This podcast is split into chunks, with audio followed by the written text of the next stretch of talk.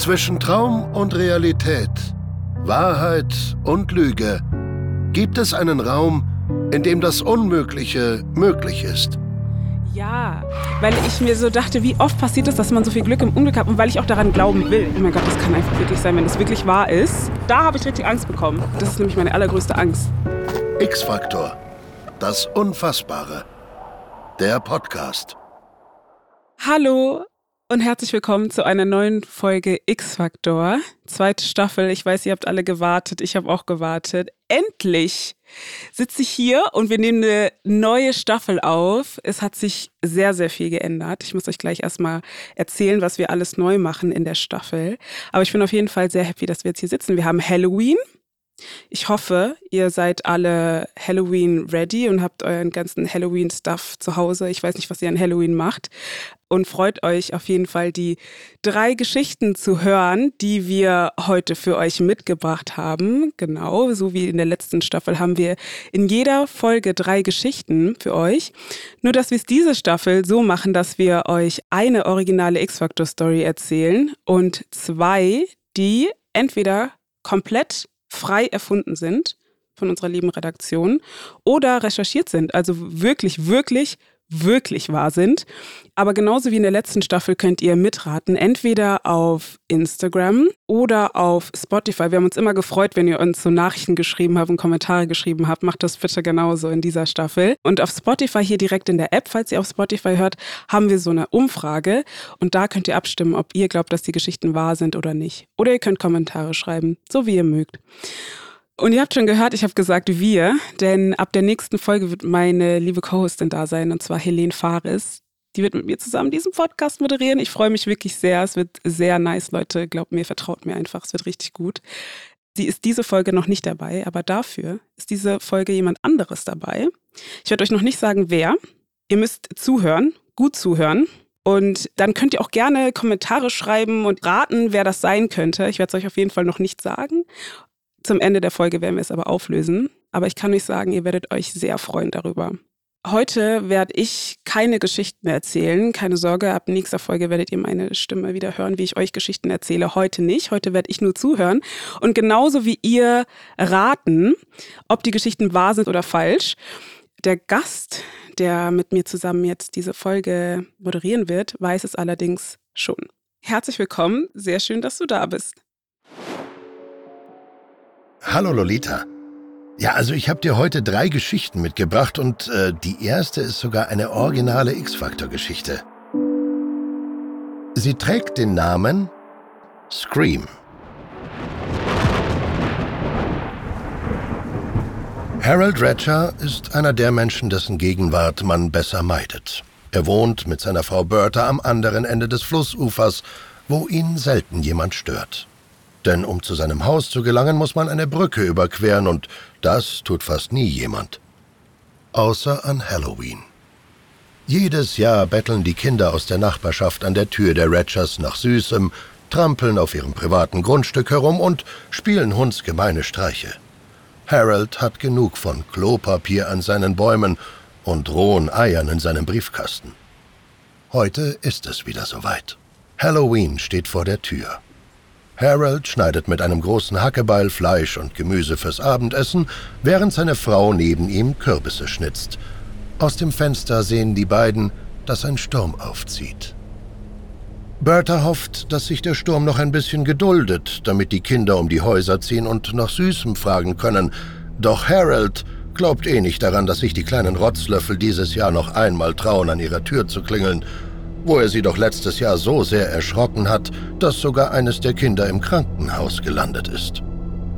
Harold hält seine Methode für gerechtfertigt. Schließlich haben die Bengel unerlaubt ein fremdes Grundstück betreten. Jedes Kind, das es wagt, sich heute seinem Grundstück zu nähern, wird das nicht noch einmal tun. Dafür wird Harold schon sorgen. Als die ersten Kinder an der Tür der Ratchers klingeln, hält Bertha ihnen freundlich eine Schüssel mit Süßigkeiten entgegen. Mit einem furchteinflößenden Grollen erscheint Harold hinter ihr. Er trägt ein Gebiss mit krummen Zähnen und das blutige Hackmesser in der Hand. Sein Mund ist blutverschmiert. Die Kinder erschrecken sich und rennen schreiend davon. Harold lässt sich gemütlich in den Sessel fallen und beginnt ein Buch zu lesen, als es plötzlich an der Tür klopft. Mit einem Grinsen im Gesicht schiebt er sich das Gebiss in den Mund, greift zum Hackebeil und schreitet zur Tür. Bertha versucht ihn noch aufzuhalten. Er öffnet die Haustür, bereit, den Kindern den Schrecken ihres Lebens einzujagen. Doch vor ihm stehen nicht die Kinder, die er erwartet hat. Vor ihm steht der Tod, höchst persönlich. In einem schwarzen Gewand und mit einer riesigen Sense in der Hand steht er vor ihm. Harold blickt in zwei tote Augen, die ihm aus einem Totenkopf entgegenstarren. Ein ziemlich groß geratenes Kind, merkt Harold an, als sich der Sensenmann nicht von seinem Knurren einschüchtern lässt. Genau wie du, entgegnet Bertha. Sie gibt dem Fremden eine Süßigkeit. Siehst du, Harold, dein Hokuspokus macht nicht allen Angst. Ohne ein Wort dreht sich der mysteriöse Sensenmann um und geht. In diesem Moment hören die Ratchers ein lautes Donnern und Blitzen aus den dunklen Wolken brechen.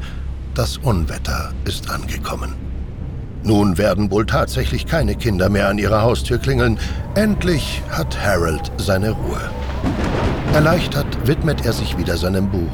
Inzwischen tobt der Sturm draußen. Harold macht es sich in seinem Sessel gemütlich als es erneut an der Tür klopft. Er zieht sich wieder seine Verkleidung an und öffnet, genervt, die Tür. Doch davor steht niemand. Er sieht sich um und entdeckt eine Gestalt in der Ferne. Am anderen Ende des Grundstücks steht der Sensenmann und blickt zu ihm hinüber. Er hält eine Strohpuppe in der Hand und schüttelt sie drohend. Harold schreit, er solle sich verziehen. Bertha kommt angerannt und fragt, was hier los sei. Harold antwortet, es handle sich bestimmt um eines der Kinder aus dem letzten Jahr, das sich für seine Streiche rächen wolle. Bertha ist verwundert. Harold, da ist niemand. Doch Harold kann das nicht glauben. Er weiß, was er gesehen hat. Der Wind tobt heftig vor ihrer Tür. Er rüttelt an den Bäumen und erschüttert ihre Fenster. Harold nimmt eine Bewegung hinter einer der Scheiben in ihrem Wohnzimmer wahr. Jetzt hat er ihn. Jetzt wird er dem Spuk ein Ende setzen. Diese Kinder werden sich nie wieder trauen, auch nur einen Fuß auf sein Grundstück zu setzen. Mit einem Ruck zieht er die Gardine zur Seite und entdeckt, dass die Bewegung nur von einem Ast kommt, den der Wind gegen das Fenster schlägt. Inzwischen ist Bertha von Harolds Spielchen genervt. Ihr reicht es und so geht sie zu Bett und lässt ihren Mann alleine mit seinem Unsinn. Als sie weg ist, hört Harold weiterhin das Klopfen des Astes gegen das Fenster. Hätte er den Baum doch nur geschnitten. Nun muss er das Geräusch die ganze Nacht ertragen. Er zieht die Gardine erneut zur Seite und blickt in das Gesicht des Sensenmannes. Harold erschreckt sich fürchterlich und weicht vom Fenster zurück. Um das Haus herum tobt der Wind und die Natur. Doch plötzlich nimmt Harold ein anderes Geräusch wahr. Ein ähnliches Klopfen wie das des Zweiges am Fenster, nur viel lauter und eindringlicher. Er läuft in den Eingangsflur und sieht, dass die Haustür offen steht und von dem Wind hin und her geschleudert wird, wodurch ein lautes Klopfen entsteht. Vorsichtig schließt er sie. Er dreht sich um und bleibt wie erstarrt stehen. Vor ihm steht der Sensenmann. In seinem Haus. Er hält das Hackebeil in der Hand, das Harold auf dem Esstisch hatte liegen lassen. Mit einer schnellen Handbewegung schneidet die Gestalt damit der Strohpuppe den Kopf ab. Muss Harold nun sterben? Plötzlich spürt er einen unglaublichen Schmerz in seiner Brust. Er greift sich ans Herz, seine Augen weiten sich. Er kann sich nicht mehr bewegen. Das ist der Moment, in dem ihn alles einholt. Jeder fiese Streich, den er den unschuldigen Kindern gespielt hat, jede griesgrämige Drohung, jede Untat, die er jemals vollbracht hat. Harold bricht auf dem Boden zusammen und um ihn herum wird alles schwarz. Als er aufwacht, sitzt Bertha mit dem Telefon in der Hand neben ihm. Sie spricht mit dem Notruf. Ihr Mann scheine einen Herzinfarkt zu haben. Sie sollen schnell jemanden schicken. Es wird eine Weile dauern, bis jemand kommt, sagt sie danach zu Harold. Das Unwetter ist so schlimm, dass es vor einigen Stunden die Brücke, den einzigen Zugang zu unserem Haus, weggespült hat. Harold kann es nicht fassen. Das kann nicht wahr sein. Wenn die Brücke schon seit mehreren Stunden nicht begehbar ist, wie ist der Sensenmann dann auf ihr Grundstück gekommen? In seinem Kopf dreht sich alles. Als sich seine verschwommene Sicht etwas schärft, erblickt er den geschnitzten Kürbiskopf neben sich. In ihm steckt das Hackmesser, das der Sensenmann zuletzt in der Hand gehalten hat.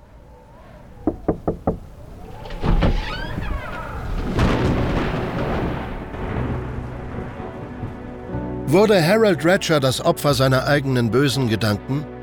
Oder schlich sich jemand über die Brücke, bevor sie zusammenstürzte? Jemand, der mit der Absicht kam, Rache zu nehmen an Harold Ratcher? Oder war der Urheber des Spiels Harolds Frau Mary? Aber wie ist sie so schnell in das Kostüm geschlüpft? Das konnte sie unmöglich schaffen, oder? Ist diese unheimliche Geschichte nichts weiter als Lug und Trug? Oder versteckt sich hinter der Maske des Todes die Wahrheit. Ich weiß noch nicht, ob ich mir vorstellen kann, ob sie wahr ist oder nicht, weil dafür, dass sie wahr ist, spricht auf jeden Fall die Tatsache, dass der, also dass Harold so unsympathisch war und er sich auf jeden Fall auch Feinde gemacht haben kann. Also es kann auf jeden Fall sein, dass irgendjemand ihn einfach nicht mochte, okay. ihm das so heimzahlen wollte. Was genauso sein kann, ist, dass irgendeine verrückte Person, die einfach durch die Nachbarschaft läuft und einfach bei Leuten ans Fenster klopft oder an die Haustür und so und dann den Angst macht, weil Halloween ist. Das kann natürlich auch sein. Wie glaubst du denn, dass der Sensenmann zum Beispiel in das Haus gekommen ist? Die Brücke ist ja zusammengestürzt. Ja, das ist nämlich das, was dafür spricht, dass, also für mich dafür spricht, dass die Geschichte nicht wahr sein kann, weil ich mir nicht vorstellen kann, dass es nur eine einzige Brücke als Zugang gibt zu einem Haus, als ob. Also das kann ich mir nicht vorstellen. Deswegen ist das so für mich gerade so das stärkste Argument, warum ich glaube, dass die Geschichte nicht stimmt. Aber es kann natürlich auch sein, dass sich irgendjemand die ganze Zeit irgendwo versteckt gehalten hat oder da irgendwo ist und die Brücke ist erst zusammengestürzt, nachdem er schon auf der anderen Seite war beim Haus. Naja, es ist ja auch komisch, dass Bertha gar nicht da war, als der Sensenmann ins Haus gekommen ist, oder? Das war tatsächlich auch ein Gedanke, den ich im Kopf hatte, weil Bertha natürlich auch eine verdächtige Person ist in, der, in dieser Geschichte. Aber ich glaube nicht, weil was sollte sie gegen ihren Mann haben? Ich kann mir nicht vorstellen, dass seine eigene Frau. Naja, das kommt auf den Mann drauf an, wenn er so ein Scheusal ist, wer weiß, ne? Aber. Ja, aber dass sie will, dass er stirbt? Ja, das ist wieder eine andere Hausnummer. Das stimmt schon. Ja, da hast du völlig recht. Spricht für mich auf jeden Fall nicht so ganz, also es wiegt nicht so ganz so schwer, das Argument. Es kann natürlich sein. Also äh, Bertha konnte ja den Sensenmann auch gar nicht sehen, ne, als er ihn gesehen hat. Und die Geräusche, das können natürlich auch einfach durch den Wind verursachte Äste am Fenster oder was auch immer sein. Äh, vielleicht hat er sich das Ganze auch nur eingebildet. Das habe ich mir nämlich auch gedacht. Das ist nämlich meine allergrößte Angst. Ne? Ja, absolut. Also, dass ich irgendwann mal sage, da sitzt irgendjemand und die Person, die neben mir ist, sagt so, hey, da ist niemand. Das ist eine, die größte Angst, die ich habe. Ja, das ist, da zieht es einem, glaube ich, den Boden unter den Füßen weg. ja, und da glaube ich irgendwie, also da habe ich mir gedacht, oh mein Gott, das kann einfach wirklich sein, wenn das wirklich wahr ist, dann kann ich nicht mehr rausgehen. Ja. Da habe ich richtig Angst bekommen.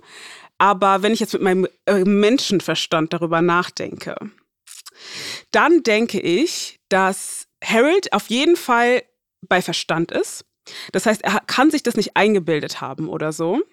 Ja. Er wirkt nämlich nicht wie eine Person, die so durch den Wind ist. Also, weil er ist irgendwie so richtig bei Eher sich. der Kontrollierer, oder? Der Kontrolleur von Genau, allem. und der, so diese ganzen Kinder, die nerven mich und so. Ja. Also, er ist irgendwie so voll da. Deswegen glaube ich, dass alles, was er sieht und was er sagt, was er sieht, dass das wirklich auch so ist. Hm. Und deswegen würde ich sagen, dass diese Geschichte nicht wahr ist. Also du glaubst doch nicht, dass es vielleicht doch ein verkleidetes Kind war, das sich dann rächen wollte oder das Karma, weil er so ein, ja, ein boshafter Mensch einfach war? Nein, weil ich denke mir halt so die Hemmschwelle, dass du bei irgendjemandem ins Haus reingehst und dann so eine Strohpuppe in der Hand hältst und dann den Kopf abschneidest. Also da musst du schon echt. Also das ist, das ist schon krass. Auf jeden Fall. Okay, also du glaubst, sie ist nicht wahr? Ja, ich kann es dir nicht vorstellen. Ich glaube okay. nicht, dass die wahr ist.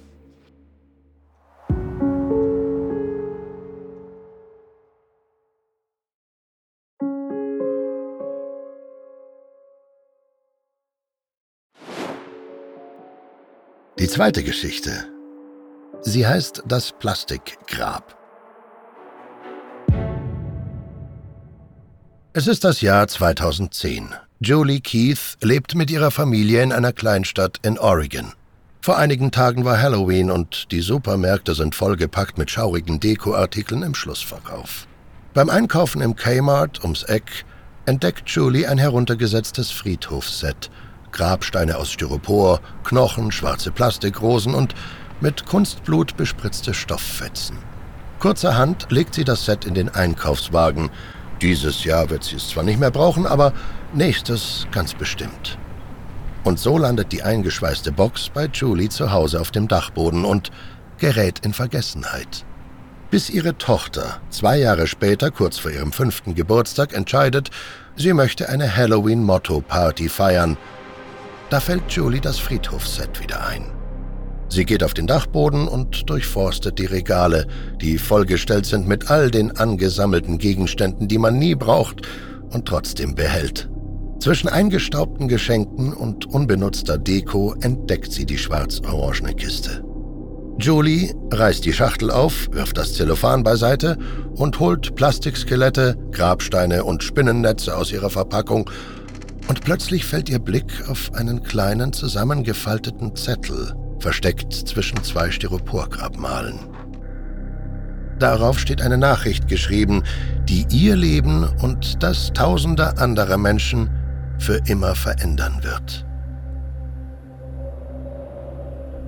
Einige Jahre zuvor sitzt Sun Yi auf der anderen Seite des Ozeans in einem Arbeitslager in China. Er wurde neun Monate zuvor verhaftet, weil er Kritik an der Regierung äußerte und einer Religion angehört, die nicht akzeptiert wird. Seit mittlerweile neun Monaten schuftet Sun in dem Lager in einer Verpackungsfabrik. 15 Stunden Schichten, keine Wochenenden, dafür kontinuierliche Folter, Knebel, Schläge, Zwangsernährung. Manchmal ketten die Wärter Sun an den Handgelenken an die Oberseite seines Etagenbetts und lassen ihn dort tagelang hängen. Eines Abends bemerkt er, dass manche der Versandkartons aus der Fabrik englischsprachige Etiketten haben – er fragt sich, ob die Boxen wohl in die USA oder nach Großbritannien verschifft werden. Son hat in der Schule Englisch gelernt und, obwohl seine Grammatik nicht perfekt ist, erinnert er sich an viele Vokabeln. Wenn er eine Nachricht in einer der Boxen verstecken würde, würde sie wohl jemand im Ausland erhalten? Würde er so seinem Leid und dem so vieler anderer Menschen ein Ende setzen können?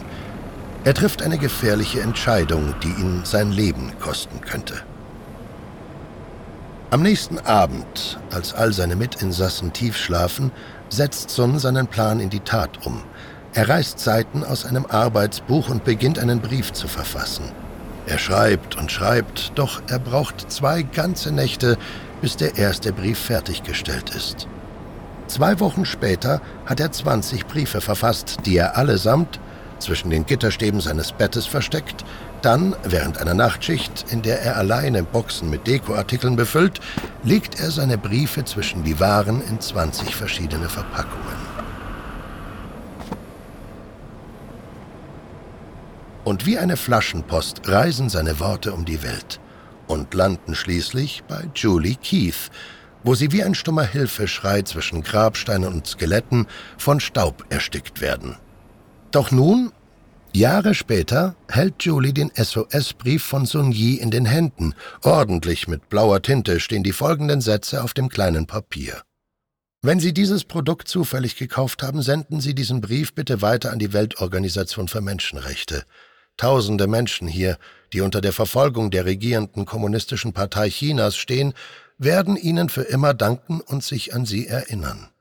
Im Anschluss an diese Bitte werden in dem Brief die menschenunwürdigen Arbeitsbedingungen geschildert, die langen Tage, die fehlenden Pausen, die Folter, die mangelnde Bezahlung. Schockiert lässt Julie den Brief sinken.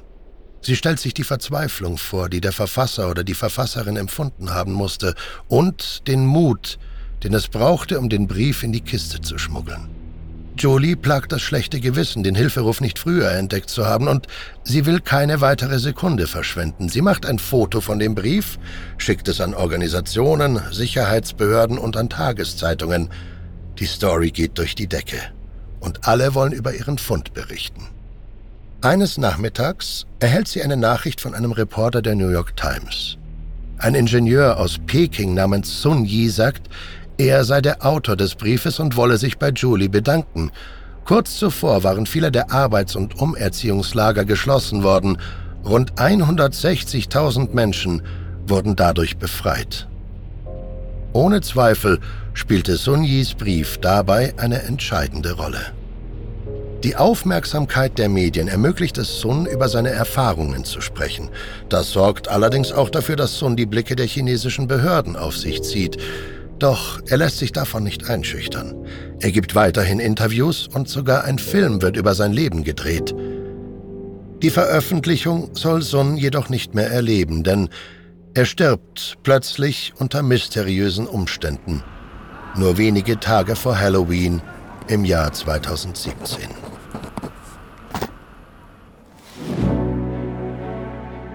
Sun Yi verfasst unter lebensbedrohlichen Bedingungen einen SOS-Brief, der fast 10.000 Kilometer entfernt in Julie Keiths Halloween-Deko landet. Ihr Einsatz sorgt dafür, dass Zehntausende Menschen aus chinesischen Arbeitslagern befreit werden und Sun öffentlich über die dort herrschenden Zustände berichten kann. Dann stirbt er plötzlich, ohne zuvor schwerwiegende gesundheitliche Probleme gehabt zu haben, kurz vor Halloween. Seine Angehörigen vermuten, dass die chinesische Regierung für seinen Tod verantwortlich ist. Kann sich diese Geschichte wirklich so zugetragen haben? Hielt Julie wirklich Suns Hilferuf in der Hand? Oder haben wir uns hier einen Halloween-Streich erlaubt? 100 Prozent ist die Geschichte wahr. 160.000 Menschen, das ist ein ganzer Haufen. Ne? Findest du das nicht ein bisschen unrealistisch? Also ich kann mir schon vorstellen, dass es wirklich so viele sind und ich kann mir das auch, also ich kann mir das mit dem Lager oder mit diesem Arbeitslager, Umerziehungslager klingt sehr realistisch für mich. Naja, weil man es ja irgendwie aus den Medien kennt, ne? Auch. Genau, wenn man das aus den Medien kennt und man kann sich das irgendwie gut vorstellen. Es fällt einem jetzt nicht schwer, die Geschichte zu glauben. Und ich kann mir auch vorstellen, dass man dann auf so eine Idee kommt. Also die Idee klingt irgendwie nicht so fern, dass man dann sagt, okay, ich schreibe jetzt so einen SOS-Brief und hoffe einfach, dass irgendwas daraus wird. Würdest du mit so einer Nachricht an die Öffentlichkeit gehen? Also das ist natürlich schon gefährlich, ne? wenn sie dich erwischen, ist, ist der Ofen aus ist schon krass. Also ich würde es mir auf jeden Fall überlegen, aber ich glaube anonym auf jeden Fall. Also ich glaube schon, dass ich das anonym irgendwie weitergeben würde, wenn ich irgendwas kaufe und da ist was drin, denke ich mir so, okay, irgendjemand wird es reingemacht haben. Ich weiß, also man weiß ja in der Regel, wie die Sachen hergestellt werden, die man hm. sich kauft.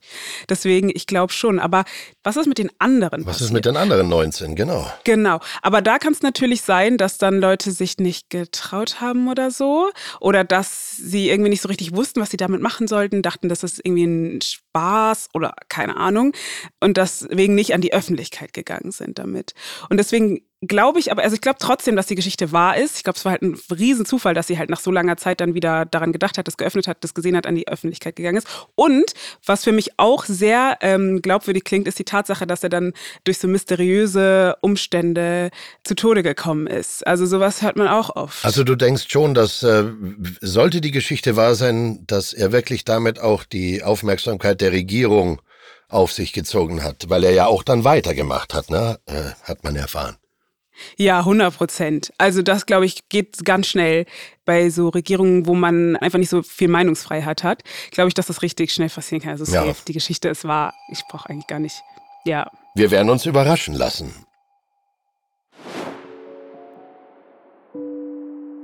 Die letzte Geschichte nennt sich das Kürbisorakel. In Crawley einem kleinen Vorort von London ist Halloween der wichtigste Feiertag des Jahres. Die Tradition des Festes geht weit zurück und ist von diesem Ort nicht mehr wegzudenken. Hier freut man sich im November schon auf den Oktober. Gina und Brad Gilman leben mit ihren Kindern in einem Einfamilienhaus in der Morton Street. Hier hat sich eine ganz bestimmte Tradition eingebürgert. Jedes Jahr, Ende Oktober, stellen die Familien einen geschnitzten Kürbis vor ihre Haustür darin ein unangezündetes Teelicht. In der Nacht zu Halloween passiert es dann. Die Bewohner wissen nicht wie, aber am nächsten Morgen leuchtet eine der Kerzen, nur eine, in der gesamten Straße.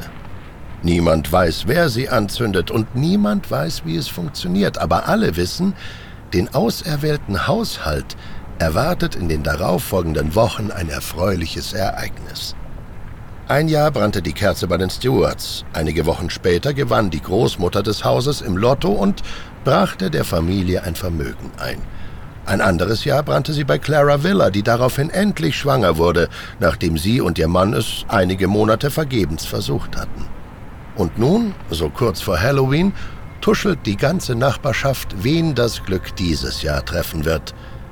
Einen Tag vorher stellen alle Familien in der Straße ihren ausgehöhlten Kürbis samt Kerze vor ihrer Haustür. Gina und Brad tun das Gleiche. Bei ihrem Kürbis haben sie sich dieses Jahr besonders große Mühe gegeben. Sie hatten den größten und schönsten Kürbis vom Händler ausgesucht und ein besonderes Motiv geschnitzt. Als Brad den Kürbis vor der Tür platziert, ächzt er schwerfällig. Seit einigen Monaten fühlt er sich schlapp und seine Glieder schmerzen. Er war bereits bei sämtlichen ärztlichen Untersuchungen, aber niemand hat die Ursache gefunden. Es schien, als wäre Brad kerngesund. Gina beobachtet, wie Brad den Deckel behutsam auf den Kürbis setzt, bevor er wieder ins Haus geht und die Tür hinter sich schließt.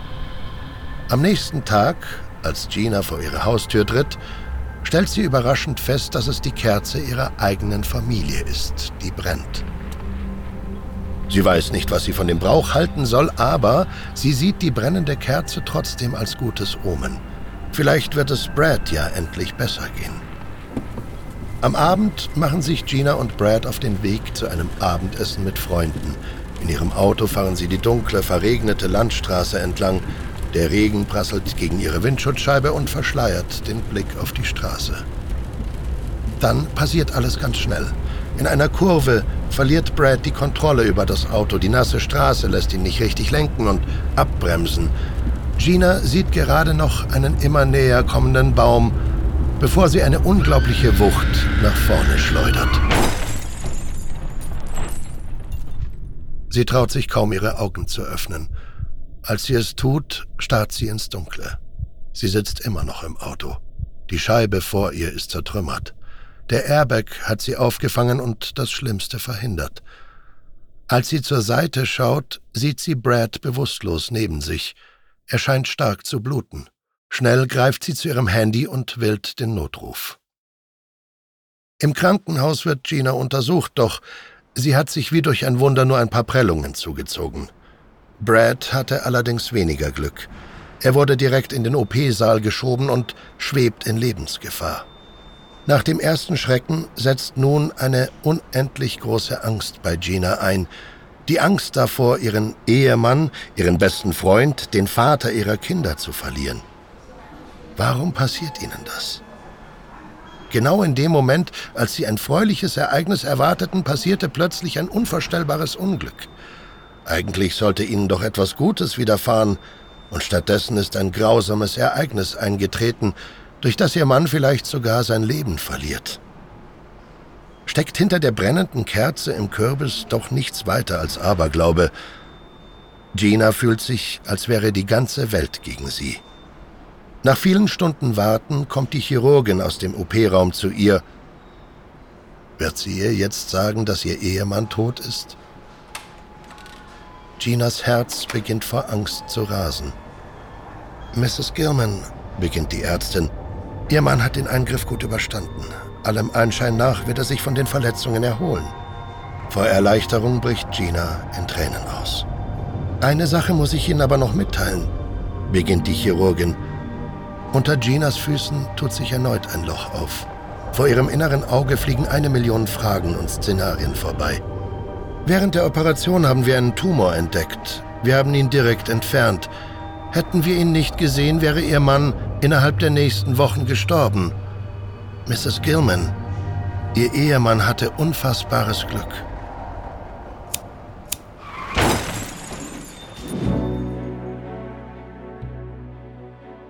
Brad verliert zunehmend die Kraft. Als der Kürbis der Gilmans brennt, erwartet die Familie, dass es ihm endlich besser gehen wird. Doch anstelle eines glücklichen Ereignisses haben Brad und Gina einen Autounfall, der Brad in Lebensgefahr bringt. Dennoch birgt das augenscheinliche Unglück eine gute Sache. Die Ursache für Brads schlechten gesundheitlichen Zustand wird entdeckt und er kann geheilt werden. Die Kerze war letzten Endes also ein Vorbote des Glücks. Doch gibt es dieses Kürbisorakel tatsächlich? Oder steckt nichts weiter dahinter als ein unsinniger Aberglaube?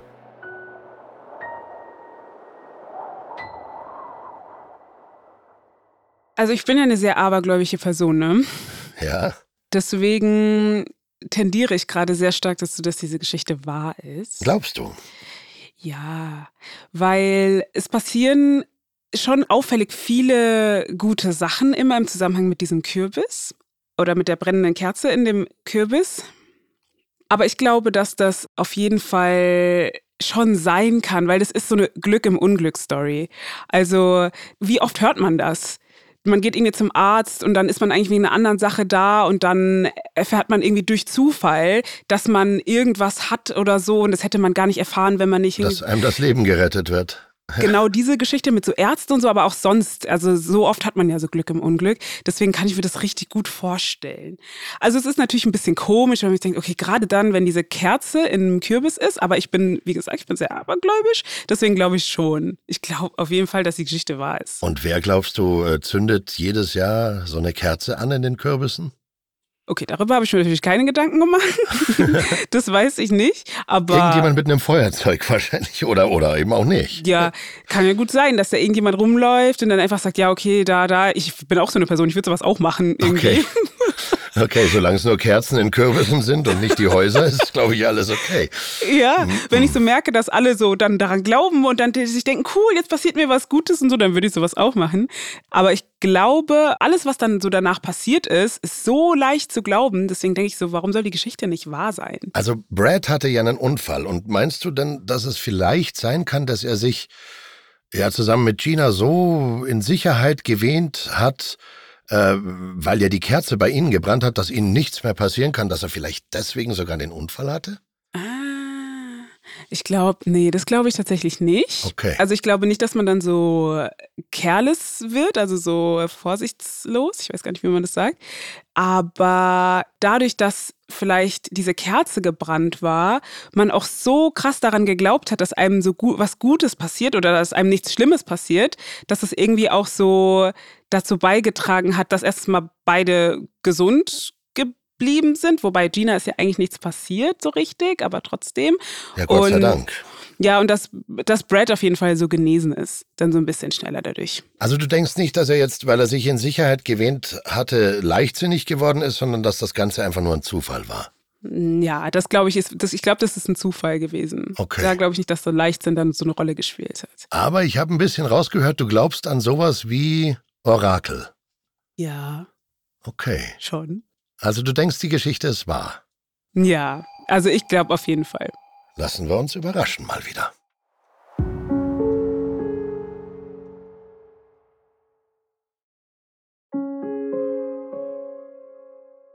Bevor wir zur Auflösung kommen, nochmal eine andere Sache. Wenn ihr bei Spotify hört, dann drückt jetzt bitte einmal Stopp und stimmt ab, direkt hier in der App, von welcher Geschichte ihr glaubt, dass sie wahr ist und von welcher ihr glaubt, dass sie falsch ist.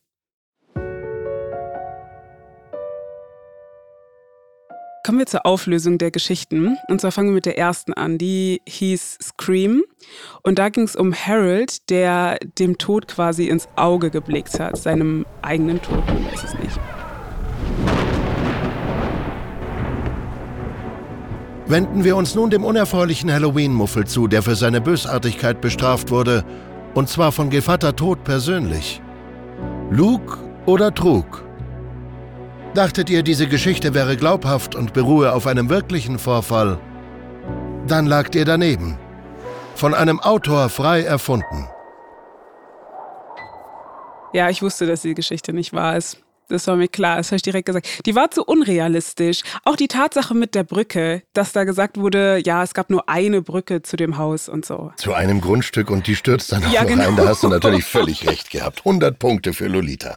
Aber es hätte natürlich wirklich sein können, dass irgendjemand so rumgeht mit so einem Kostüm und Leute erschreckt. Das fand ich, war schon auf jeden Fall was Glaubhaftes in der Geschichte. Es ist ja Halloween. Es ist Halloween und ich kann mir vorstellen, dass Leute auf jeden Fall sowas machen. Aber das war, glaube ich, zu dass zu viel passiert dafür, dass sie wahr sein könnte. Ganz hervorragend getippt.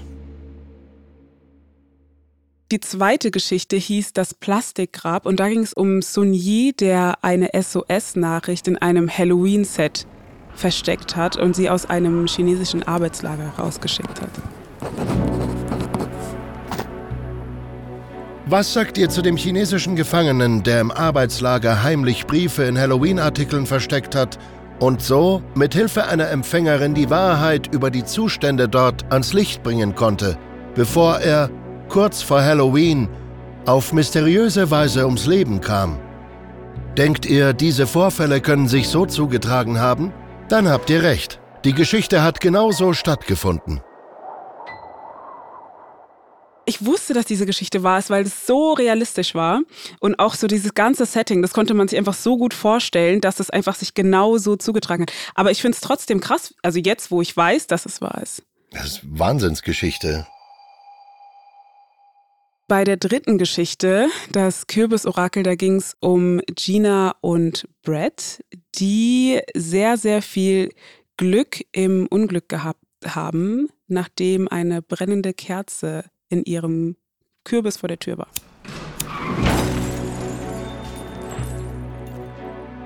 Wie steht es um den brennenden Kürbis, der ein Glück voraussagte, das sich hinter einem großen Unglück verbarg?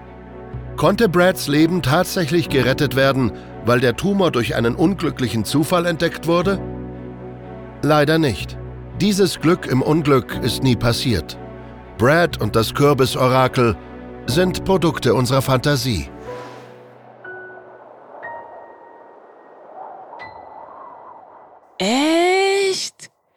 Ich war mir so sicher, ja. dass diese Geschichte wahr ist. Ja, es ist, es klingt auch so äh, irgendwie real, aber wie wir gerade gehört haben, ist das leider nicht so. Ja, weil ich mir so dachte, wie oft passiert es, dass man so viel Glück im Unglück hat und weil ich auch daran glauben will. Ich habe gesagt, ich bin eine sehr abergläubische Person. Mhm. Deswegen war es für mich so, das muss wahr sein, das kann gar nicht anders sein, als dass das nicht stimmt. Aber okay, es war vielleicht ein bisschen viel Zufall mit der Kerze im Kürbis und so. Aber wie du schon sagtest, vielleicht ist auch äh, sowas ähnliches, ist bestimmt schon ganz oft passiert und naja, wir, wir wissen es vielleicht gar nicht, ja. Ja, ich glaube auch, bestimmt ist schon ganz, ganz oft sowas in der Art passiert. Aber fast, ich habe zwei von drei Stories richtig geraten. Hervorragend.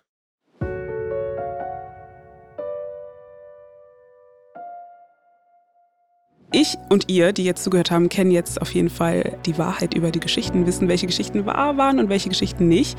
Aber ihr wisst noch nichts über das größte Rätsel dieser Folge, die wir gehört haben, und zwar wer sich hinter der Stimme verbirgt, die ihr jetzt die ganze Zeit gehört habt. Ja, vielleicht habt ihr es schon geahnt, denn ihr solltet immer wissen, es ist nicht alles so, wie es scheint. Na, kommt euch meine Stimme jetzt bekannt vor? Ich bin Pat Zwingmann und die deutsche Stimme von eurem Jonathan Frakes. Vielen, vielen Dank, Pat, dass du Teil warst dieser Folge. Finde ich auch. Dann bleibt gesund und munter und wir hören voneinander.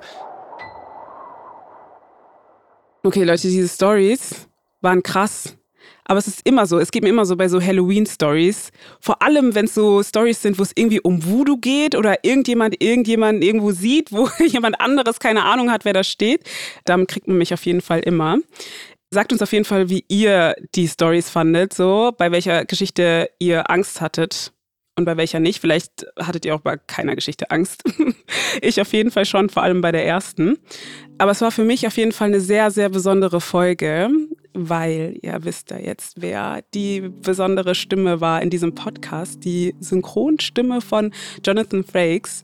Und an alle, die zugehört haben, vielen, vielen Dank. Ähm, ich hoffe, ihr hört ab jetzt wieder jede zweite Woche zu, weil jetzt geht's wieder los, endlich.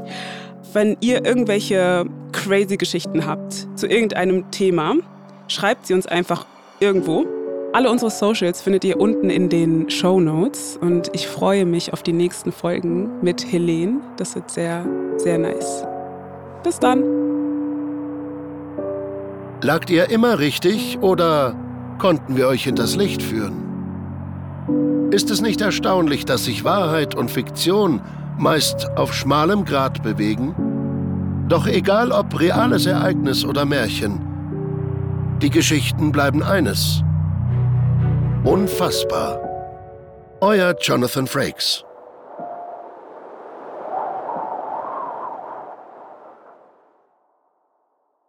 Dieser Podcast wird produziert von Podstars